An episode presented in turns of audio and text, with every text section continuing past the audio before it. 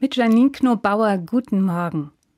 Als Kind hat mir meine Oma ein Buch geschenkt. Weil sie in der DDR gelebt hat, war dieses Buch etwas Besonderes in meinem westdeutschen Kinderzimmer der 80er Jahre. Und anders als vieles andere aus diesem Zimmer hat das Buch die Jahre seither überlebt. Es steht in meinem Bücherregal.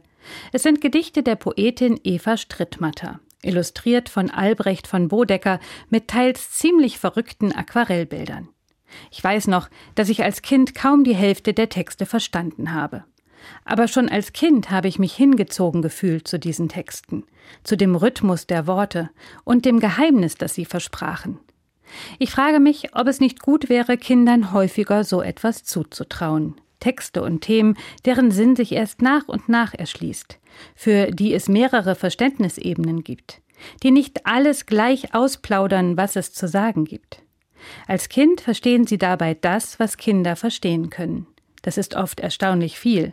Und dann wachsen die Texte mit ihnen, und je größer sie werden, desto mehr Bedeutungsebenen erschließen sich ihnen. Der Apostel Paulus beschreibt in einem Brief etwas Ähnliches. Er sagt, als ich ein Kind war, da redete ich wie ein Kind und dachte wie ein Kind und war klug wie ein Kind. Als ich aber ein Mann wurde, tat ich ab, was kindlich war. Ich glaube, es ist eine wichtige Aufgabe, Kindern genau diese Erfahrung zu ermöglichen, damit sie merken, wie sie innerlich wachsen.